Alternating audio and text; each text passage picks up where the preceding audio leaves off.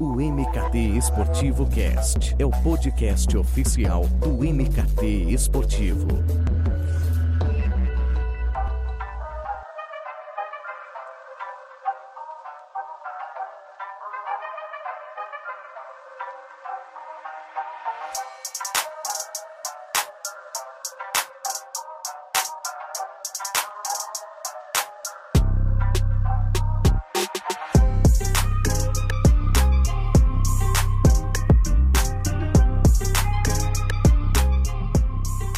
MKT Esportivo Cast está no ar e vamos para mais uma semana com um papo sobre negócios e com um convidado que é referência na indústria do esporte.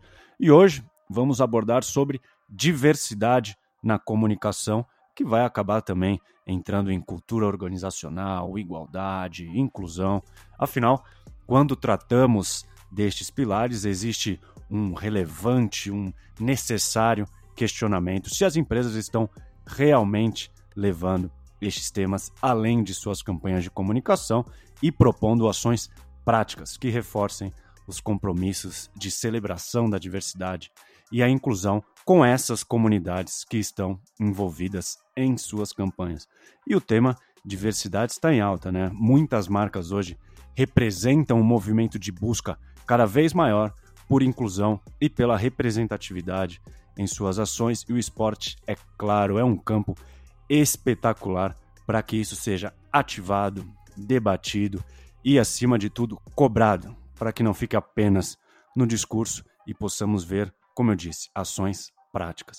Eu citei no comecinho sobre cultura organizacional e, caso você não esteja familiarizado com o termo, ele consiste na forma de pensar e nos valores que são disseminados por uma empresa. É algo que eu posso dizer intangível, mas é, ele pode ser percebido pelo comportamento dos colaboradores e também nas decisões que são tomadas pela organização.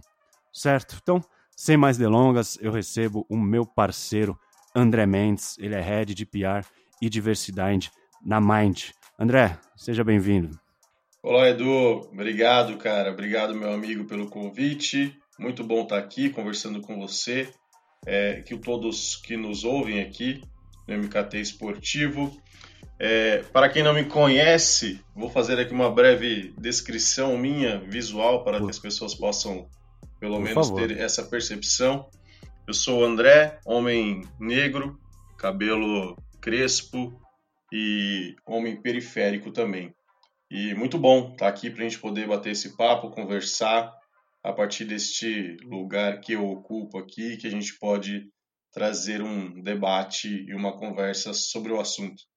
Perfeito. E acho que para ser o mais didático possível, é importante eu deixar claro e deixar na mesa, já que, na minha visão, acho que diversidade e inclusão é, não são temas intercambiáveis. Né? Diversidade refere-se a traços e características que tornam as pessoas únicas, eu único, André único, que você que nos ouve único, enquanto inclusão, eu acredito que seja mais sobre comportamentos e normas sociais que garante que as pessoas é, se sintam bem-vindas, né? Acho que a inclusão é mais difícil de mensurar das duas, pois acho que depende mais da percepção dos funcionários, mas é, as empresas não podem ter uma sem ter a outra, né? Acho que uma empresa bem posicionada com esses pilares certamente acredita que os seus colaboradores também representam a diversidade dos seus consumidores, do seu público. Falei besteira, André? É mais ou menos isso.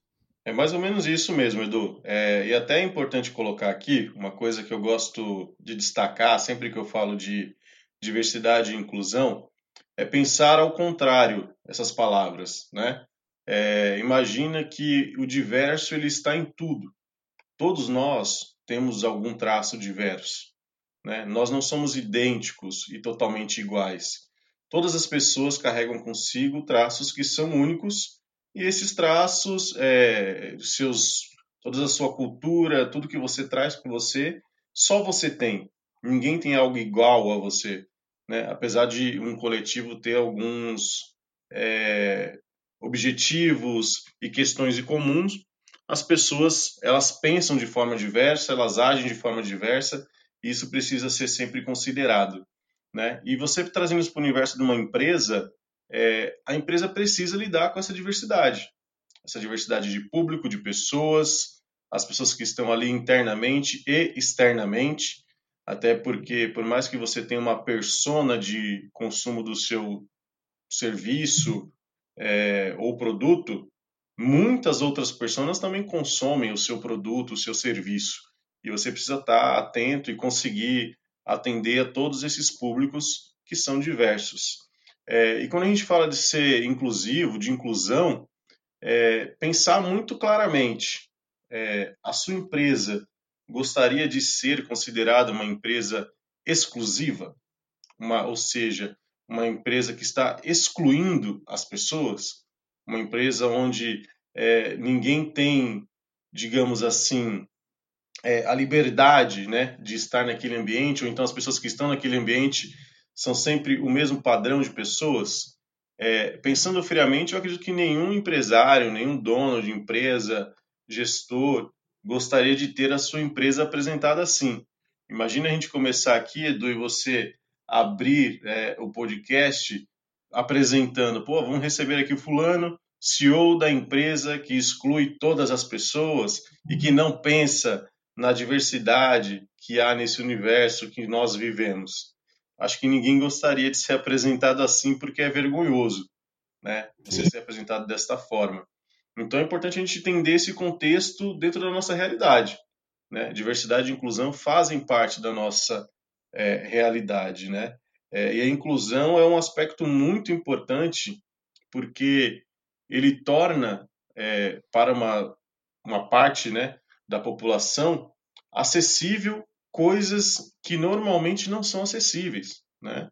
É, quando aqui no começo eu até falei, pô, deixa eu fazer uma breve descrição minha, é, porque por mais que nós tenhamos aqui todo mundo é, escutando, é, para algumas pessoas que não vai ser possível visualizar, né? Talvez o que a gente vai compartilhar, elas não vão saber quem sou eu, qual é a minha, a minha, a minha feição. Então é importante que eu, de alguma forma, me descreva aqui para que as pessoas consigam é, traçar esse imaginário ali e saber quem eu sou. Né? Então, isso já é um ato, ainda que pequeno, mas inclusivo. É, pensar nas pessoas que não vão ter os mesmos acessos que nós, né? ou que não vão ter as mesmas. É, todas as, as, as enfim, como que eu posso usar aqui um termo mais claro? Acho que todas as os elementos, né, para conseguir é, identificar quem nós somos, né, nós dois aqui nessa conversa. Então isso já é um ato inclusivo que pode ajudar muitas pessoas nessa percepção, né? É, e resumidamente é isso, Edu. Diversidade e inclusão é compreender que nós estamos dentro de um ecossistema em que todas as pessoas devem ser vistas e colocadas para dentro para participar de tudo que envolve a sociedade. Eu até separei para esse comecinho do nosso papo um levantamento que a Forbes fez esse ano, é, focando assim nas três principais marcas, pelo menos é, em nome, em faturamento, que ela mostrou que o conselho de diretores da Nike ele é formado por 15% de profissionais negros e 31% feminino. É, o Conselho Fiscal da Puma ele é 16% negro e 33% feminino. Já a diretoria executiva da Adidas é 0% negra e 17% feminina. Aí eu penso, caramba, a diversidade e a inclusão elas não devem ser impulsionadas, né? não devem ser ativadas a partir da demanda ou da sinalização dos funcionários, mas acho que por ações dos executivos que lideram essas organizações, né, André? Aí diante de um cenário desse, como é que você vai é, fazer uma campanha de igualdade racial, por exemplo, se olhando para dentro você não tem um profissional negro ocupando um cargo gerencial? Então, o que, que você pensa, né, analisando esses dados, e aí, de novo, que é um levantamento da Forbes, é, e aí a marca vai fazer uma comunicação é, pregando igualdade, tal, tal, tal, sendo que quando você olha para os cargos do alto escalão, você não tem um profissional que representa aquela comunicação que você fez. Olha, Edu, nós temos dois caminhos que precisam ser pensados aqui, é, que é o interno e o externo, né? O primeiro, é, quando a gente fala do externo, nós estamos falando das comunicações que são feitas para fora, das campanhas, a forma com que os produtos são envelopados e vendidos. É, e as empresas, as marcas precisam estar atentas a isso, né? Entender quem são os consumidores, né? E o outro aspecto, quando a gente pensa internamente, é também tomar medidas para que essa comunicação que está sendo feita externamente seja refletida internamente. Porque você, em algum momento, vai ser questionado. Em algum momento, as pessoas vão olhar e vão falar: opa, peraí, é, como é que você está falando de inclusão? Como é que você está colocando pessoas tão diversas na sua comunicação, na sua propaganda, e aí dentro não tem ninguém? Né? Isso precisa ser pensado, até porque se você não pensar nesse fator interno, obviamente o seu fator externo ele vai ser fraco e falho, né? Porque como é que eu vou falar para a população é, negra se eu não tenho nenhum negro aqui dentro que possa dar uma opinião? Como é que eu vou conversar com as mulheres se eu não tenho aqui dentro nenhuma mulher que possa dar a sua opinião sobre determinado assunto? Da mesma forma que eu não vou conseguir transmitir uma mensagem para o público PCD se eu não tiver nenhum PCD aqui dentro da minha organização. E não só estar aqui dentro, mas estar aqui dentro em cargos de decisão, em cargos de liderança. Né? Esse é um ponto bastante importante que a gente precisa discutir. É, até recentemente a gente teve aí, né, um banco, uma CEO de um banco falando sobre isso e falando que encontrava dificuldade para contratar profissionais negros, enfim, encontrando várias desculpas para tentar é, não comprometer, né, não se comprometer no sentido de que eles não estavam fazendo correto é, quando na verdade não é tão difícil. Né? A gente precisa quebrar alguns paradigmas, quebrar algumas coisas na nossa sociedade, é, e entre eles a barreira né, do racismo, a barreira do machismo, a barreira da homofobia, como tantas outras barreiras que nós temos aí, né? Porque essas barreiras são o que impedem que efetivamente as pessoas consigam participar dos ambientes, né? Enquanto a gente não tiver realmente uma participação das pessoas nesses ambientes, vai ficar difícil, vai ser sempre muito difícil. É, e aí você pensa nessas marcas esportivas, imagina, né? É, uma marca que está ali se comunicando com o basquete, né? Um dos é, esportes com maior número de negros, né? E com muita gente militante, forte, com vozes ativas conversando com o público, é, como que uma marca vai estar tá dentro desse esporte sem ter nenhuma representatividade interna de algum negro para conseguir se comunicar? Não vai chegar, né? Ou vai chegar uma comunicação sempre muito atrelada a desculpas, a coisas que é, essa pessoa nunca vivenciou e não vai ter uma sinergia, né? Então é muito difícil isso, Edu. E tudo isso é um reflexo ainda da nossa sociedade, né, cara? De uma estrutura é, que a gente tem que, infelizmente, ainda impede que as pessoas cheguem. Né? A gente precisa dar esse primeiro passo, a gente precisa começar a quebrar essas barreiras. Já quebramos algumas, né? Como você mostrou, algumas dessas marcas já têm ali uma participação de negros, uma participação de mulheres, né? É, outras não. A gente precisa quebrar para que todas assumam esse compromisso. E assumir esse compromisso deveria ser um dever civil, né, de todo mundo e das empresas também, delas se comprometerem com isso, de dizer, olha, eu tenho aqui um compromisso com a diversidade, esse meu compromisso com a diversidade inclui que em tantos anos eu vou inserir dentro da minha empresa, eu vou inserir dentro do meu ambiente, do meu ambiente aqui é, x% né? E aí definir esses percentuais que eu particularmente sempre fico um pouco incomodado, né? Porque esses percentuais nunca representam efetivamente o que representa a população da sociedade, né? A gente vai ter aí uma maioria negra, mas essa representatividade vai estar sempre ali dentro entre pô, não, não dá, não chegamos, né? Aqui no Brasil nós temos 4%, né, em cargos executivos, o que é uma vergonha, né? é, e aí você vai partir para as mulheres, já tem um ganho um pouco maior, mas ainda assim não representam o que elas representam na sociedade. Né? A gente ainda, é, os nossos passos ainda são muito curtos. Né? A gente tem, tem dado passos significativos, mas eles precisam ser maiores. Né? A gente ainda tem uma linha de chegada que está bem distante dessa, desse início da corrida que a gente está tendo aqui agora. Então, como você estou quebrar barreiras, assumir responsabilidades, é isso que falta é, para as empresas é, criarem aí um ambiente no qual todos os funcionários se sintam seguros, se sintam ouvidos e tenham oportunidades iguais para crescer, independente de idade, de raça, de gênero, opção sexual, enfim. Então você coloca isso, esses dois pilares como fundamentais para justamente é, isso ter essa mudança de cenário, ó, quebrar barreiras e assumir as responsabilidades. Com certeza. É, e ainda mais importante é ter o desejo de fazer, Edu. Ter o desejo efetivo de fazer algo, né? Porque as pessoas ficam, pô, mas como é que eu vou começar? É, você querer começar já é um grande passo, né? E a partir daí você tomar atitude. Né? Então, você tem várias formas para recorrer a isso. Né? De repente você fala, pô, eu quero fazer, mas eu estou aqui numa empresa que todo mundo é branco e como é que eu vou pensar nisso? Né? Poxa, você tem vários caminhos. Você tem consultorias especializadas que podem te ajudar nisso.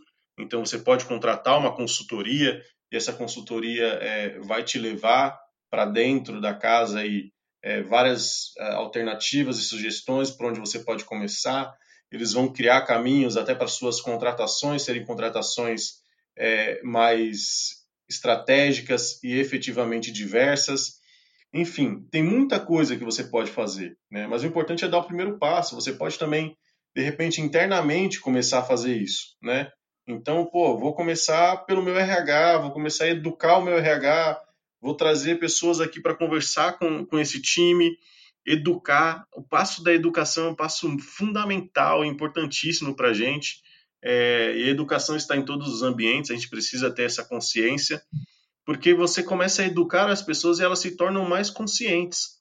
Né? A partir do momento que eu tomo consciência do que é, é um privilégio, de quais são os meus privilégios dentro da sociedade, eu começo então a compreender esse outro lado da sociedade que nunca esteve talvez ali na minha frente ou então que estava de alguma forma vendado, né, é, nas minhas percepções, e eu começo então a engajar nesta questão, né, nesta causa. Se eu não tiver esse processo educativo, fica difícil mesmo, né? É, eu vou continuar preso no passado.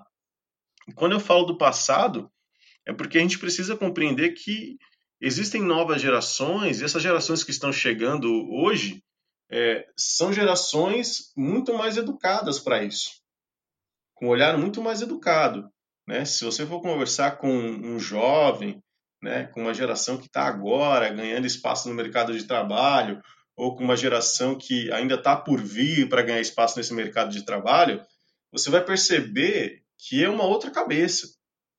É um outro pensamento. Da mesma forma que o nosso pensamento hoje, né, Edu, a gente tem uma idade mais próxima aqui, é, o nosso pensamento é completamente diferente do pensamento dos nossos pais e muito distante do pensamento dos nossos avós, né? É, e a gente já tem uma outra geração que está chegando, que é uma outra cabeça ainda mais à frente do seu tempo, né? E o importante é a gente entender que as gerações que estão né, para trás e as gerações mais antigas, elas vão ter que se adaptar a essa nova chegada, a esse pensamento mais contemporâneo, um pensamento muito mais avançado, né? Ainda bem, ainda bem que é um pensamento ainda mais avançado.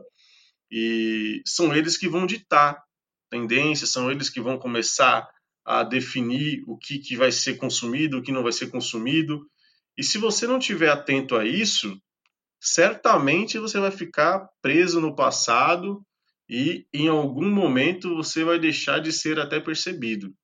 Eu tenho muita confiança nessa nova geração e de que as coisas vão mudar a partir deles. Pô, legal isso que você falou, que é uma visão putz, completamente madura e atual, porque até citou no começo é, sobre RH, sobre funcionários, e eu até peguei um outro levantamento. É, eu tô, eu vim preparado para esse episódio, cheio de levantamento. Tô vendo, mas... ótimo. é um levantamento da Gallup, que ela é uma empresa de pesquisa de opinião americana, é que ela colocou que as organizações com culturas de equipes diversificadas e inclusivas, elas criam uma vantagem competitiva em relação, aos, em relação aos seus concorrentes, já que permite que os clientes se conectem mais facilmente com a marca por meio do pessoal da organização e também dos funcionários que representam a empresa. E ela também falou que também aumenta a inovação, melhora o desempenho, mas acho que isso é, é outra questão. Então, pegando como parâmetro esse estudo, é, que saiu esse ano até, na sua visão, a falta de diversidade e inclusão pode, por exemplo, colocar o faturamento de uma companhia em risco, aumentar é, a rotatividade de funcionários, e isso refletir no mercado em menos fidelidade do, fidelidade do público, é, impactar na preferência, na simpatia. Você acha que isso pode ser resultado de uma cultura organizacional que não preza pela diversidade, pela inclusão, pela igualdade? Com certeza. É, também saiu uma outra pesquisa esse ano, bastante relevante também. É, eu estou até tentando lembrar aqui agora, lembrei da McKinsey, que também saiu em vários lugares aí, Valor Econômico, Brasil Journal, Época Negócios, enfim, todo mundo falou muito sobre essa pesquisa também. É, e eles trazem exatamente esses dados, né?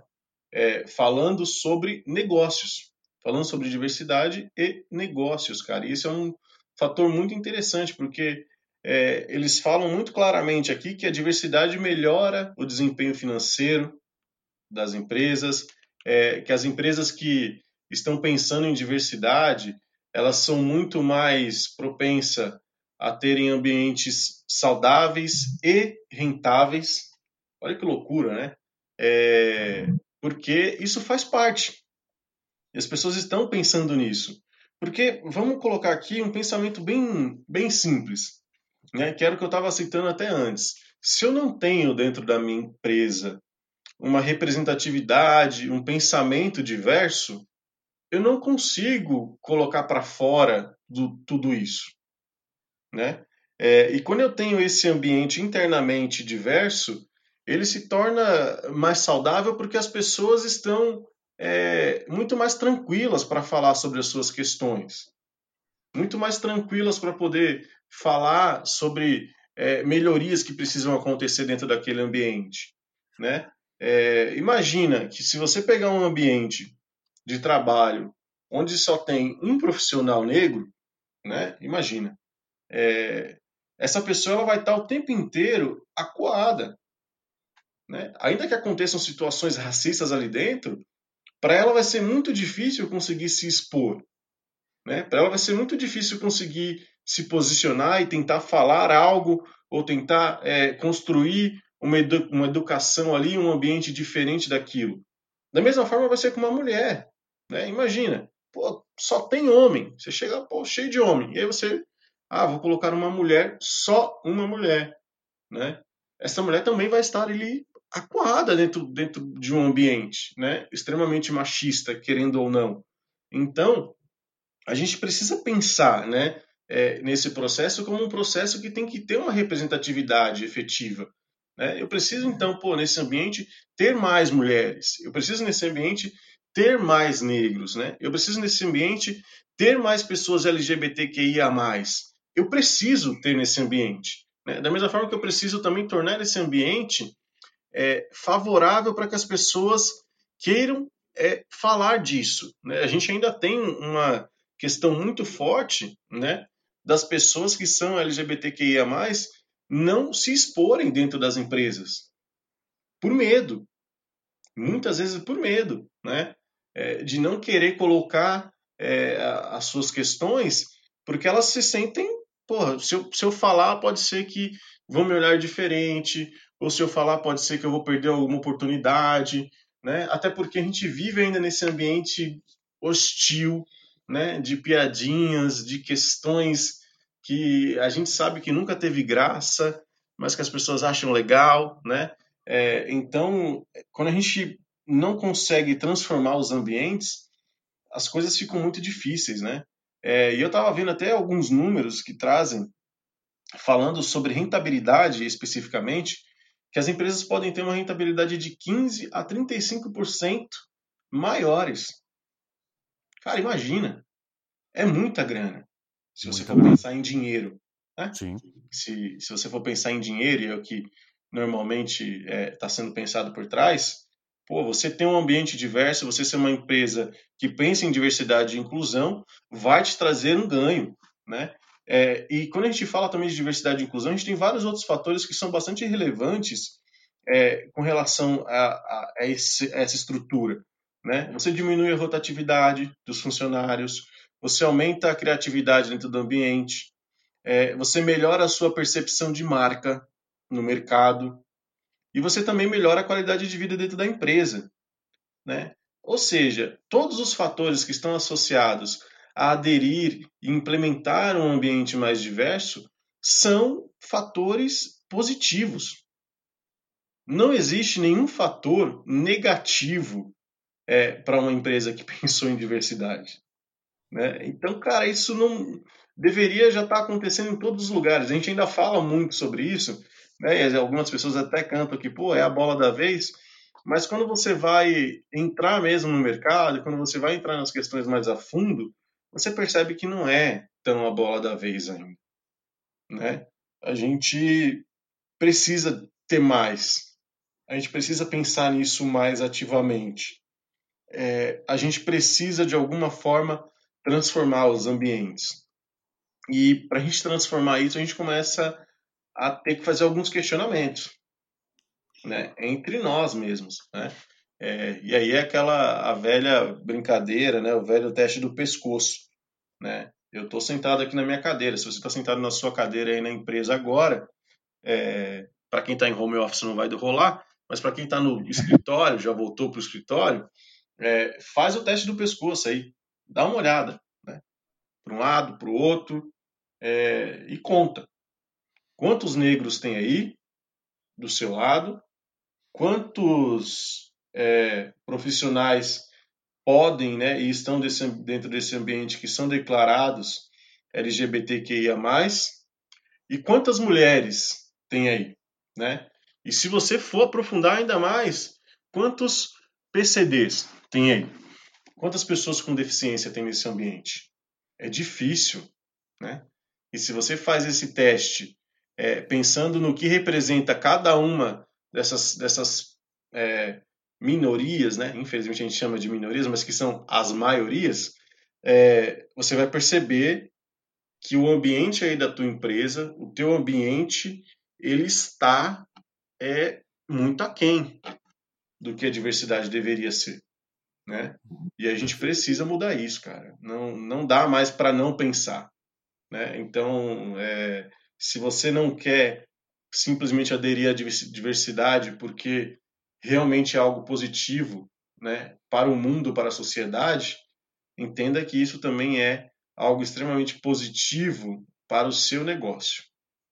Você citou, eu vou pegar um gancho no que você citou sobre que rola muita piada, que, que aí é o impacto né, do posicionamento que as marcas adotam é, perante o mercado, perante o grande público. É, eu sinto que as marcas elas estão se sentindo um pouco mais à vontade para falar sobre diversidade, igualdade e inclusão, mas sempre tem aquele pé atrás, sempre tem aquela preocupação com a repercussão. Se vai gerar ataque homofóbico, racismo, machismo e até, é, no caso mais grave, aquele ameaça de boicote. Né? Eu já divulguei uma vez uma campanha com a Pablo Vittar e só eu sei é, o que eu li é, depois que eu fiz essa publicação. Mas, é, enfim, é, hoje, né, com, com uma certa cobrança aí de uma nova geração que preza por marcas é, que se posicionam, que tem um propósito bem claro, muitas empresas passaram a se posicionar com campanhas nos mais diversos segmentos, não somente é, os players do esporte.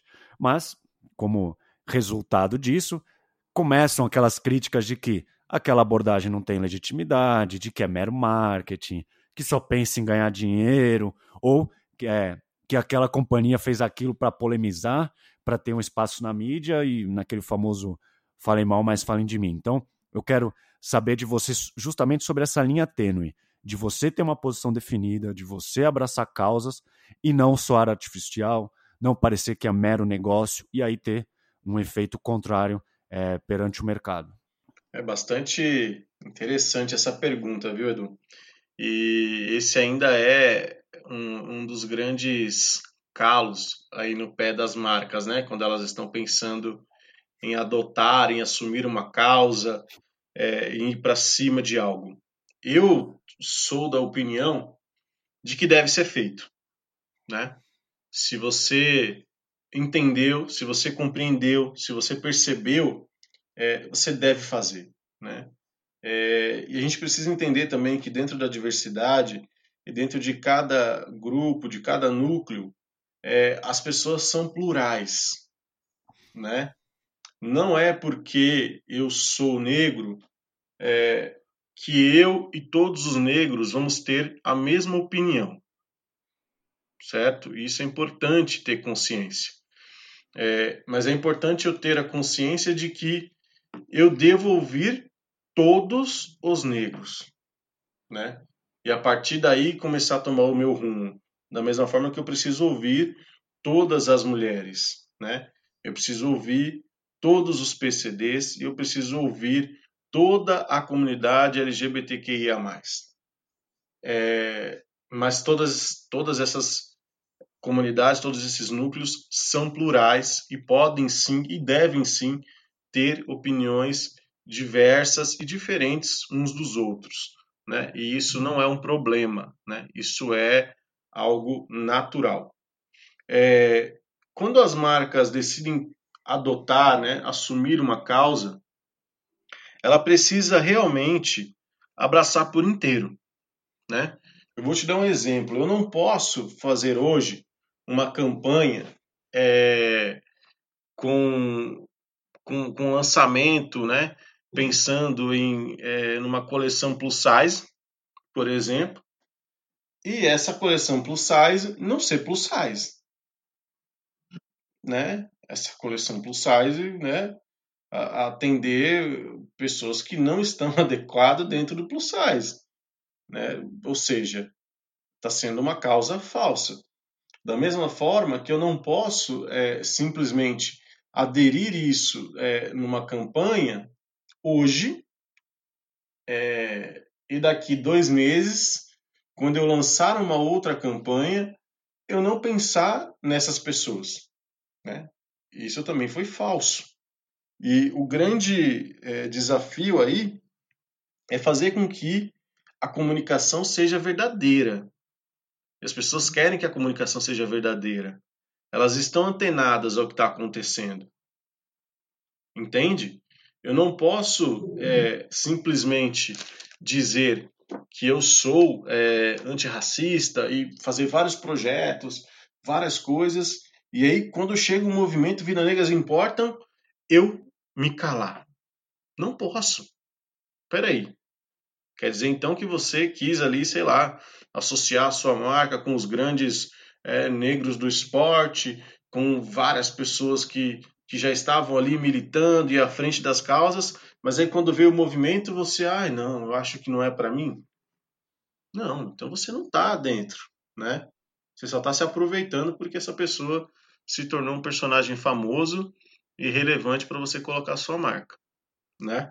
É, as causas elas precisam realmente serem verdadeiras, né? E para elas serem verdadeiras você precisa ouvir público, né? E aí é um caminho que acontece muito, Edu, por parte das agências, né? Não só é, as agências tradicionais, mas as novas agências digitais. E quando eu falo de agência, tem que inserir todo mundo aqui, agência de comunicação, de publicidade, é, de PR, de assessoria de imprensa, né? As agências são responsáveis também por fazer, né, e, e levar para as marcas é, o engajamento nessas causas. E elas precisam ser por inteiro, né? E quando eu penso por inteiro, eu vou pensar em vários fatores, né? Pô, então tá, se eu quero assumir aqui uma causa, né, para falar com pessoas é, do perfil plus, size, eu vou pensar em vários fatores. Né? Eu vou pensar na minha produção, eu vou pensar nessa minha comunicação, é, eu vou pensar em como eu posso, de alguma forma, é, contribuir para alguma organização da sociedade que atende esse público. Né? Então, eu, eu preciso pensar em mais coisas, eu preciso ir além. né? Só comunicar é muito ralo, né? É muito fraco ali, né? E você tem que ter em cabeça, né, em pensamento, que as áreas da empresa precisam caminhar juntas. Não adianta você ter uma mega campanha de marketing com um time de marketing totalmente engajado, com pessoas que pensam para frente, etc. e tal. É, e aí o comercial também adere isso, o trade também, todo mundo, pô, vamos lá. E aí quando você chega no RH, o RH não tem o mesmo pensamento, não tem a mesma cabeça. Né? O financeiro não tem o mesmo pensamento, não tem a mesma cabeça. Né? Você precisa pensar na estrutura como um todo. Porque imagina, né, é, você vai ter até um fator aí que pode ser totalmente negativo para você. Imagina que esse consumidor, em algum momento, ele tem um contato interno com essa marca.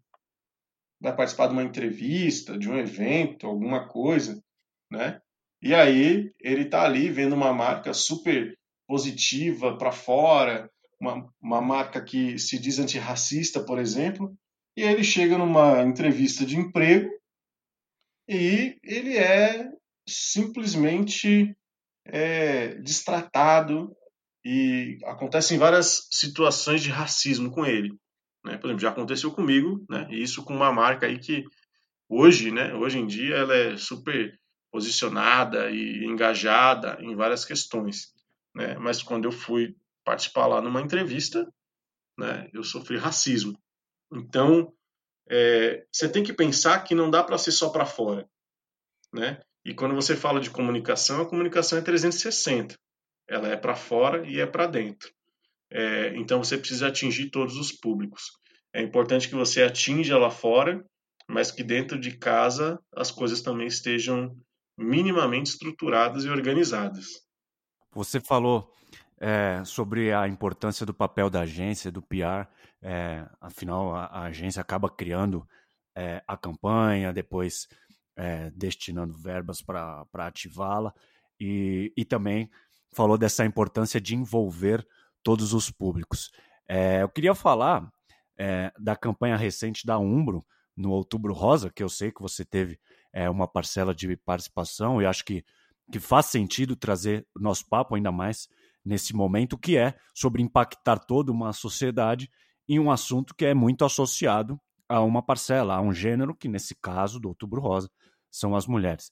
E na comunicação da Umbro, é, o objetivo foi realmente atingir todos os gêneros e idades, né? Porque além do câncer de mama, é, ele também atinge uma parcela ainda que pequena é, dos homens. Todos nós, né? Temos pessoas que, que amamos e que correm um risco, né? Ou até, é, porventura, já acabaram passando por isso. Então, queria que você falasse sobre essa campanha, é, que teve como mote aí ir além, né? De conscientizar as mulheres, mas também de envolver e de engajar toda a sociedade. Poxa, muito legal, Edu. Eu peço até licença aqui para o time da Umbro para poder falar sobre isso, né?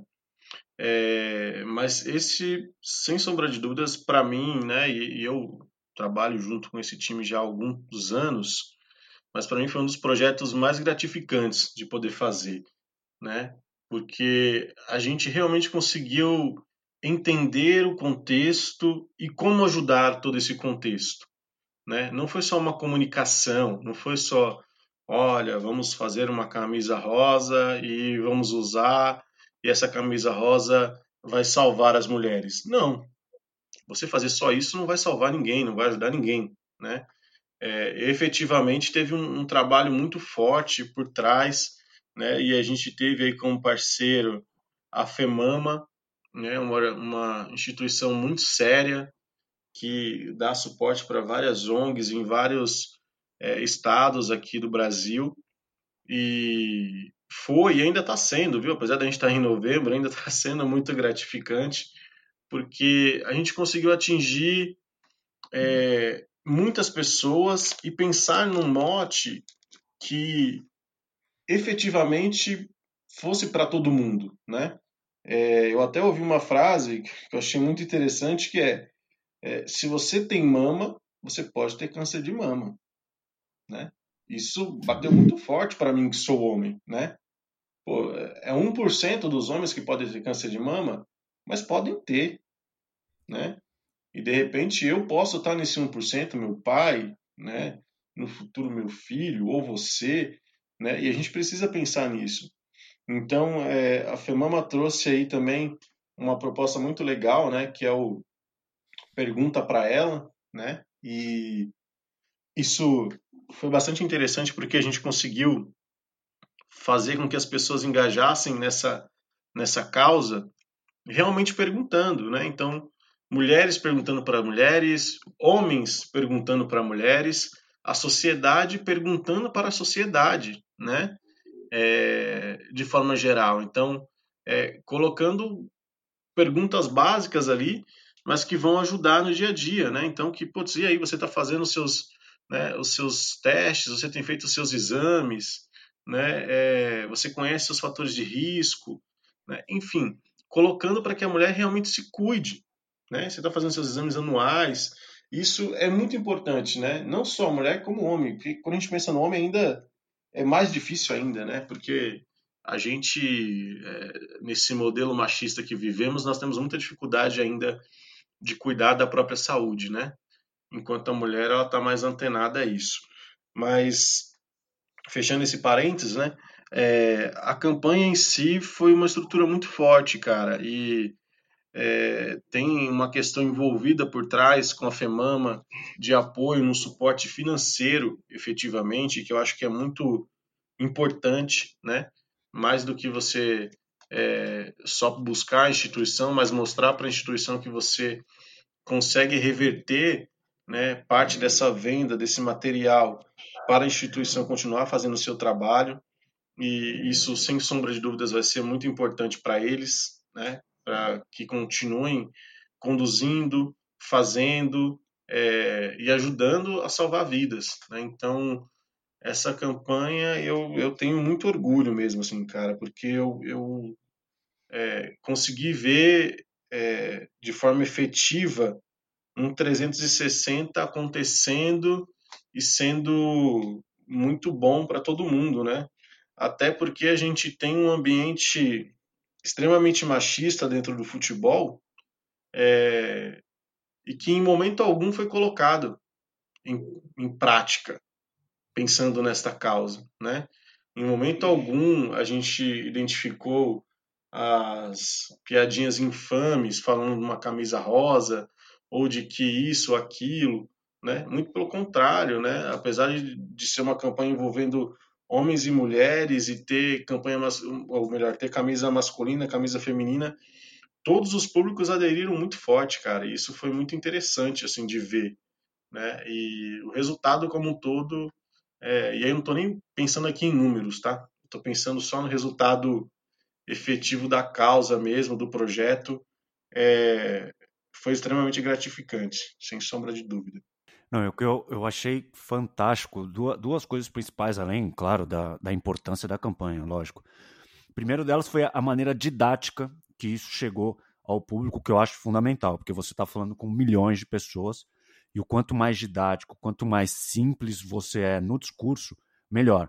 Que é a questão das três perguntas, né? Que é você ter observado suas mamas, você já marcou seus exames e você conhece fatores de risco. São aquelas três perguntas que a mulher, o homem, enfim, pode se fazer e fala: caramba, é, vou agir, preciso agir, porque já teve um caso, conheço alguém, então é, o impacto dessa mensagem na pessoa ser de maneira tão simples e tão didática, eu achei fundamental. E o outro também, a chancela da FEMAMA, né, aí a maior liderança do país, quando a gente fala de grupos de pacientes é, no controle de câncer de mama, porque acho que também está muito naquela coisa do, do lugar de fala, né? A Umbro ter feito uma parceria com alguém que, que sabe, né, que entende do assunto, e aí traz uma chancela, traz uma legitimidade para a campanha, é, e é por isso que ela foi um sucesso. Eu acho que também isso reflete também é, na satisfação que você teve de ter participado, e pô, já deixo aqui o parabéns, que foi é, sensacional.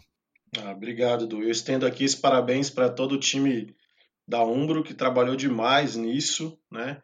É, a gente também teve então, todo o suporte aí com o time da Mind também trabalhando. Deixo aqui esse parabéns para todos eles.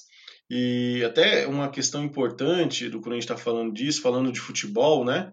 É, e de aderir a essas causas, é, eu acabei observando que outras marcas também entraram né, nesse projeto do Outubro Rosa, é, algumas organizações, instituições, enfim, muita gente também dentro do esporte, né, fazendo acontecer. E isso é muito relevante e mostra que todo mundo, né, ou então uma boa parte, está antenada e de olho nessa questão é, que é ajudar efetivamente, né? E é, para mim é um fator muito forte esse do esporte, porque o esporte ele tem um poder muito grande, né, de alcance, de chegar às pessoas. Então, hoje quando eu vejo atletas, por exemplo, se posicionando, cara, isso me deixa extremamente satisfeito. Né? Eu fico muito feliz, porque eles estão quebrando também uma barreira que a gente sabe que é difícil. Né? A gente sabe que dentro do esporte existem as questões políticas, é, que muitas vezes estão ali é, tentando forçar com que os atletas não se posicionem, não falem, né? É, inibir de que eles é, tomem algum partido efetivamente contra algo, mas aos poucos isso está mudando, né? E eu acho que isso está sendo bastante positivo. É, e a gente está tendo alguns nomes fortes, né, dentro dessa de toda essa essa consideração, né? É, e em vários esportes, né? A gente está tendo na Fórmula 1, no basquete, no tênis, no futebol, é, e isso é importante. Né? Utilizar as vozes do esporte para potencializar é, causas, questões que são muito importantes para a nossa sociedade. Bom, então já vamos, vamos falar, vou querer entrar no detalhe com, com você sobre, sobre os atletas, né? Acho que não de simples esportistas, né, mas daqueles que, que foram transformados em ídolos e que pertencem a um, a um universo que transcende aí esses limites esportivos. É, ainda que, que os esportes representem boa parte da sociedade de consumo, tem muitos atletas focados cada vez mais em, em usar a voz, em usar a sua representatividade, como você citou, além dos campos, além das pistas, das quadras e também dos anúncios, né, da, da propaganda. E eu destaquei no, nas redes sociais do MKT Esportivo que o LeBron James e o, e o Lewis Hamilton eles sairão de 2020 ainda maiores, né? Isso independe aí do título da NBA e da, da Fórmula 1 do, do Hamilton, que certamente virá. Eu foquei mesmo é na maneira que eles é, estão se posicionando, se posicionaram contra a injustiça racial, cobrando é, não somente autoridades, os políticos, mas também é, a categoria né, que eles representam, a NBA, os jogadores, os pilotos, a Liberty Media, né, que, que comanda a Fórmula 1. É, aí, se a gente sair também dessa da esfera racial, temos a, a, a Rapinoe, né, que é a capitã da, da seleção americana de futebol, que ela liderou um movimento também de igualdade no futebol dos Estados Unidos, no que tange salário, oportunidades, premiações. Então, a minha pergunta para você é, é justamente isso, para você falar como é que você tem visto esse movimento de atletas que cada vez mais se posicionam diante de temas absolutamente importantes, ciente da força que eles possuem na sociedade também da, da legião de fãs e seguidores que eles possuem. Eu considero isso extremamente importante e necessário para a sociedade que nós vivemos neste momento, né? É, quando a gente fala dos grandes aí, né? A gente tem então Hamilton, LeBron, cara, enfim, que estão num nível é, altíssimo, né? Não só é, de entrega no esporte, né? De nível no esporte, mas também de comprometimento, né? Com as causas e com os movimentos aos quais eles estão é, fazendo parte de uma liderança. Eu considero extremamente importante ter pessoas como eles é, conseguindo se colocar, se posicionar e mostrar o que realmente pensam porque eles são nomes que estão no auge da carreira, que estão no alto ali, que estão num lugar é, até privilegiado pela questão que eles estão, né? Então a gente pode ver que o Hamilton, ele, apesar de todas as questões que estão colocando aí, das pessoas tentarem de alguma forma calar ele, né? Ah, você não pode mais fazer isso, não pode mais tirar o macacão. É, então ali tentando criar até leis e regras, né, para conseguir calar ele ele não está se calando, né? Ele está ainda assim se posicionando. Então, assim, porque ele chegou num lugar que é muito importante. Né? Ele chegou num lugar que não dá para ninguém chegar lá e falar assim: ó, tira esse cara daí. Né? Não dá. Isso não vai acontecer. Ele pode continuar se posicionando e eu acho importantíssimo, porque isso vai dar força para que outras pessoas também se posicionem. Né? É claro que outras pessoas vão estar numa situação mais vulnerável, né? e é isso, a gente pensando aqui é, em nível de Brasil, é, a gente vê que é mais vulnerável porque é, recentemente a gente teve, né, por exemplo, no vôlei, né, o quanto que foi difícil ali, porque a atleta colocou uma posição política dela, é, como se a gente não tivesse num país livre, né? E eu acho que é importante a gente fazer um parênteses aqui de que é, essa liberdade precisa ser para todo mundo, né? Então, se ela quer fazer um, um, protesto contra, se ela quer fazer um protesto a favor, não importa. Né? A gente precisa dar liberdade e mostrar que esse é um país livre e democrático para as pessoas, né? Então as pessoas podem ter o direito sim de se expressar. E claro, cada um dentro das suas expressões assume seus compromissos, né? Os seus riscos e, e tudo que você está falando. É... Mas eu acho extremamente importante, né? Porque você percebe que essa, essa movimentação vai dando voz para outras pessoas, né? Então a gente percebe aqui no Brasil, né? Ainda no futebol, né? como que a Marta também se tornou um, uma potência, né, quando ela foi questionar salários, é, o quanto que é, o Marinho, né, colocou ali disposição quando ele colocou a questão que aconteceu com ele, racial, né, com um comentarista de uma rádio, é, enfim, e vários outros nomes também estão colocando e chegando e sem medo de fazer, né, a gente teve aí essa semana uma potência que foi o Yuri, né, do Atlético Goianiense, é, se posicionando com relação ao caso absurdo, né, é, de estupro da Mariana. Então, assim, a gente está entendendo e está conseguindo demonstrar que é um ambiente para além do esporte, para além do jogo. Não é só o jogo em si, não é só ali dentro das quatro linhas, não é só dentro é, do esporte em si. Mas eu acho que é muito importante essas potências, né? A gente até teve, é, pensando aqui, né, num outro nome gigantesco, né? É, o Neymar também se posicionando, que é um cara que nunca tinha se posicionado na vida, e algumas pessoas até criticaram e questionaram, ah, o cara nunca se posicionou. Mas, pô, ele tomou consciência agora.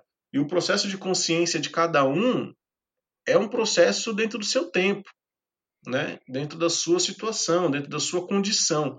E a partir do momento que você toma essa ciência, por isso que eu falo muito dessa questão educacional, é, você, quando você tem uma educação, você passa a ser consciente, você muda as suas percepções, né? É, e aí eu posso até fazer um parênteses aqui, Edu, se você me permitir. Por favor. É, é, eu até converso muito aqui com, com os meus amigos, com os meus irmãos, enfim. Eu, quando eu era mais novo, cara, né, eu sempre estudei escola pública, e a gente tinha um ato muito agressivo, né, de lidar com, com as amizades, com todas as questões, né, é, e quando eu era mais novo, eu sempre achava, pô, toda vez que eu chegava numa rodinha, eu tinha um apelido diferente, né, e todos os apelidos tinham alguma conotação negra, é, os caras sempre estavam fazendo alguma piadinha de negro, né, e eu falei, poxa, para eu ser aceito nesse ambiente, então eu preciso fazer piadinhas também, né, então eu começava a chegar na escola, eu, né, Pô, chegava um negro na rodinha contando piada de negro. Aí todo mundo ria, porra, vou rir também, tá todo mundo achando o máximo eu contar essa piadinha. Mas eu não tinha uma estrutura educacional naquela época para entender o que estava acontecendo e como estava acontecendo, né? É, e hoje em dia eu uhum. olho para trás e eu falo, putz, cara, olha que bizarro. Né? Olha o tanto que eu tive que me adaptar para estar nesse ambiente, né? E isso também acontece dentro do esporte. Né? Muitas vezes o cara está ali, ou a mulher está ali também, e precisa pagar as contas, né? precisa pagar os seus boletos, precisa é, trabalhar. E isso acaba inibindo de que a pessoa, de alguma forma, consiga falar algo, né? A, ainda que esteja ali com ela.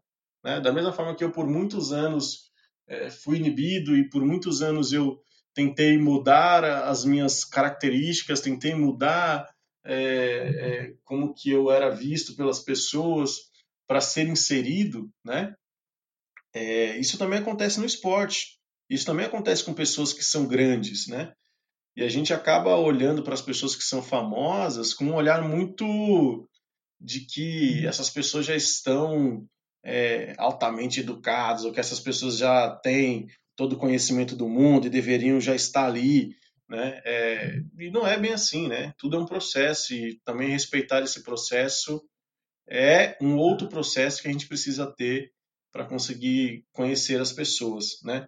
Mas fechando esse parêntese, eu ainda, cara, fico muito feliz e, e espero uhum. ficar cada vez mais feliz com atletas se posicionando, com pessoas tomando a frente, né? Como a gente tem aí, eu sou, é, eu passei a virar um fã, cara, da Naomi, né? Que, pô, uma tenista jovem, uma menina é, que não não vem de, de, de, é, de, um lugar comum para pessoas negras, né? Ela vem, é, ela tem todas as, as questões que poderiam impedir de que ela chegasse, né? É, e ela chegou e onde ela está, ela simplesmente é, agrega um valor absoluto, né, cara? Imagina, eu lembro até hoje do dia que ela que ela ganhou e a outra atleta, eu esqueci o nome da atleta agora, ficou chorando, né? E ela simplesmente, pô, vem comigo, né? Vamos dar uma entrevista juntas, vamos, é, vem, vem comigo aqui. Ou seja, dentro de quadra existe um, um, adversário, existe uma pessoa que você quer ganhar, quer vencer, mas só que existe uma vitória muito maior que é colocar as pessoas juntas no mesmo lugar, né? Então, é, eu sou a favor desse dilema, cara. Se eu conseguir chegar, eu quero levar outras pessoas, né?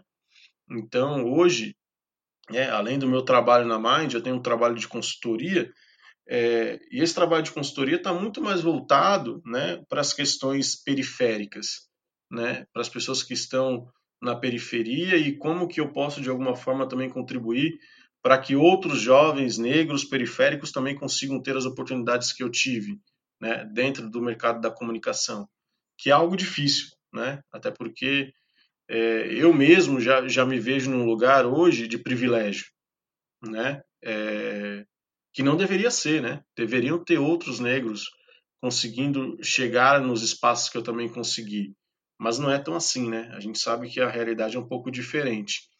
É, então, quanto mais pessoas, quanto mais atletas, quanto mais gente né, tiver disposta a compreender o que é diversidade, a compreender como incluir e, de alguma forma, fazer um mundo melhor, eu vou estar sempre aplaudindo de pé, cara. Não, eu, a gente acabou citando esses gigantes, e quando eu digo gigantes é em termos de, de número de seguidores, de número de patrocínio, de exposição, de visibilidade que eles têm, mas eu acho importante também trazer alguns casos nossos aqui. É, por exemplo, é, como uma Rafaela Silva, um, pô, um Diogo Silva, parceiro demais, é, um Ângelo Assunção, que também foi um caso recente. E eu vejo, eu acho assombroso é, como a comoção, como essa indigna indignação, ela é seletiva. É, eu acho que as entidades esportivas, os clubes de futebol, e aí, se quiser também falar sobre essa participação dos clubes nesse sentido, eu acho que tem que tomar atitudes mais sérias é, e não continuar tratando a vítima como culpada, né? Porque o racismo, a homofobia, o abuso, como você citou, são crimes e precisam ser tratados como tal. Só que o que eu acabo vendo aqui no Brasil é nota publicada em site, post, post nas redes sociais e faixa. Se tem uma coisa que a CBF, por exemplo, gosta é fazer os jogadores entrarem em campo com faixa e pronto, como se isso bastasse. E a UEFA chega a colocar o respect no uniforme, porque é realmente isso, tem que ter ações efetivas, que vá para dentro de campo, que tem uma mensagem robusta, né? É, então eu sinto muito falta disso, André, de ações práticas. Hoje no Brasil é tudo rede social e nota. Para mim é um absurdo. É, citar algum um exemplo, o Bahia, o Bahia tem um núcleo ali de, de ações afirmativas, né? Campanha contra racismo, homofobia. Até, até quero, quero mandar um abraço pro perfil, é, o LGBT Tricolor, da torcida do Bahia, que faz um trabalho também sensacional no Twitter, então fica aqui meu registro. Mas também tem o Corinthians, que quando um jogador chegou não podia usar o número 24, eu até acabei vendo recentemente que ele agora usa o número 24. É, enfim, então eu acho que é, tudo acaba sendo resolvido aqui no Brasil de uma maneira muito vazia, quando eu acho que a gente é, deveria ter muito mais prática. Então, assim, para fechar o nosso papo, eu queria aí que você desse a sua visão nesse sentido, porque é, é, muito importante os gigantes se posicionarem, mas também a gente também tem aqui alguns casos que, é, infelizmente, a mídia e as pessoas acabam sendo seletivas e não dando a devida importância, o devido foco nisso. Edu, o Bahia para mim hoje é um exemplo, tá? O Bahia é um exemplo de clube e de como é, efetivamente tornar as coisas reais, né? É, porque dentro do futebol a gente tem muita questão da emoção, né? A questão do, da paixão do torcedor, e isso é extremamente positivo. Mas você precisa ter medidas efetivas, medidas afirmativas, para que você realmente se torne um agente, uma pessoa, uma marca, uma empresa engajada e comprometida com a diversidade e a inclusão, né? Então, tome medidas efetivas, ações afirmativas, porque é isso que vai fazer com que as coisas realmente aconteçam, né?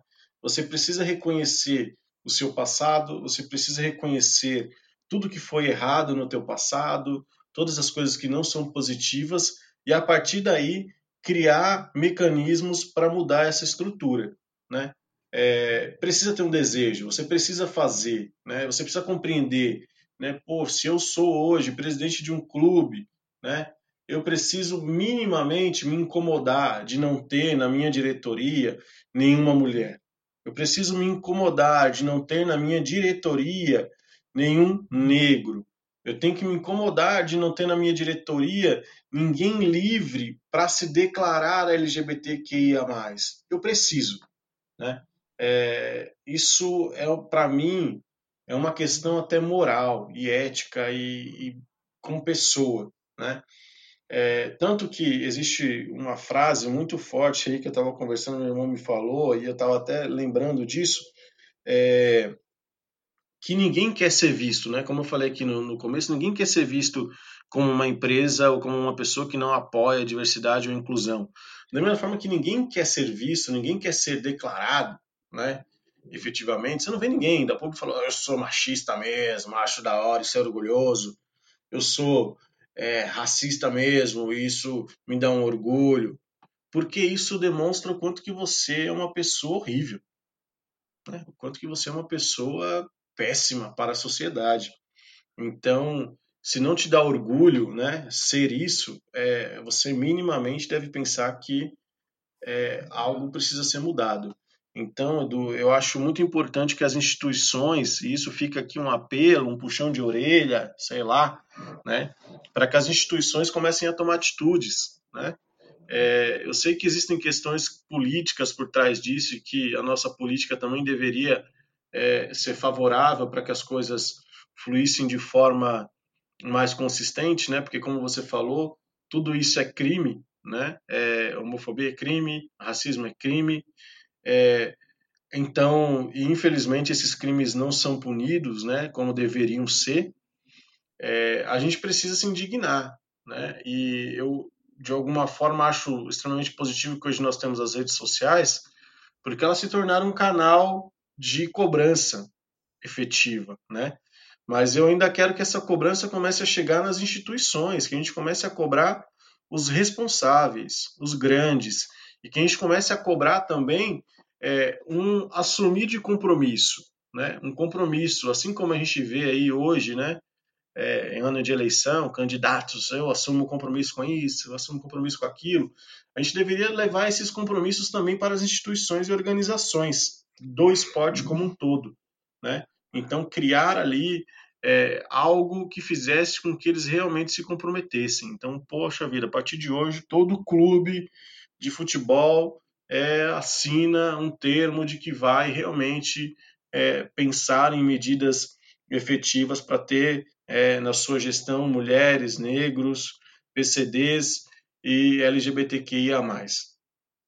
É, isso precisa acontecer. E até fazendo um parênteses, né, Edu, a gente tem hoje né, é, o futebol feminino, por exemplo, acontecendo. Está é, acontecendo, mas a gente precisa de mais. Né? A gente vê, vê nas matérias o quanto que as coisas estão sendo escassas, né? colocando as mulheres para jogar em campos que não, que são é, terríveis de gramado, coisas ruins, né? E o mais importante ainda, não tendo transmissão na TV aberta, cara. Sabe? É, a gente precisa realmente se indignar, a gente precisa olhar e falar assim, ô, oh, peraí, né? Ei, oi emissora tal, oi emissora tal, você realmente não é comprometido com as questões? Por que você não está transmitindo o jogo? Né? Então, assim, é a gente começar a mostrar é, que eles precisam assim, se engajar, cara, e que essas medidas efetivas precisam acontecer. É, a gente tem ganhado alguns espaços em alguns é, desses, desses caminhar que nós temos dentro da diversidade, mas nós precisamos de mais. Né? E eu sei que é um caminho longo ainda, que vai demorar, que nós temos alguns anos pela frente, mas eu gosto de ser positivo quanto a isso, gosto de ter uma percepção positiva de que no futuro é, as coisas vão ser melhor, né? E acreditar no futuro é o que me motiva a continuar batalhando, lutando, né? E deixando bem claro para todo mundo que a gente está aí, que a gente não vai desistir.